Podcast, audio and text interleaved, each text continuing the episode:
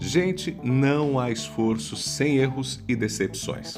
Essa afirmação fez parte de um discurso do presidente norte-americano Theodore Roosevelt em 1910 e resume uma grande verdade: se há movimento, há riscos. Frequentemente a gente quer resultados, quer fazer algo incrível, mas ao mesmo tempo almeja não errar, não decepcionar. Ao querer evitar o fracasso e a decepção, deixamos de fazer o que precisa ser feito para alcançar nossos objetivos e, paralisados, nada é feito. Dias atrás, uma ex-aluna minha do curso de jornalismo mandou um recadinho que me deixou muito feliz. Ela concluiu o curso há pouco mais de um ano.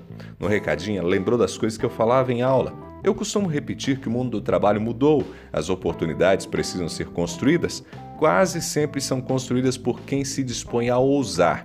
Para essas pessoas, sempre há trabalho. É fundamental preparar-se, mas o esforço só será recompensado se houver disposição para correr o risco de sofrer decepções, de fracassar em algumas tentativas. Essa jovem, ela vinha de van para a faculdade. Duas horas para vir, mais duas para voltar todos os dias. A cidade dela não é grande, não tem muitas empresas de comunicação. Teoricamente, as oportunidades de trabalho são raríssimas, mas ainda assim ela se esforçou. E se esforçou muito, enfrentou momentos difíceis, mas quando me enviou o recadinho foi para dizer que tem trabalhado demais e já não pode assumir novos compromissos profissionais. Tem dois empregos e mais uma assessoria de imprensa. A fala dessa minha ex-aluna foi: Professor, faltam profissionais no mercado de comunicação. Mais gente deveria fazer jornalismo, disse ela.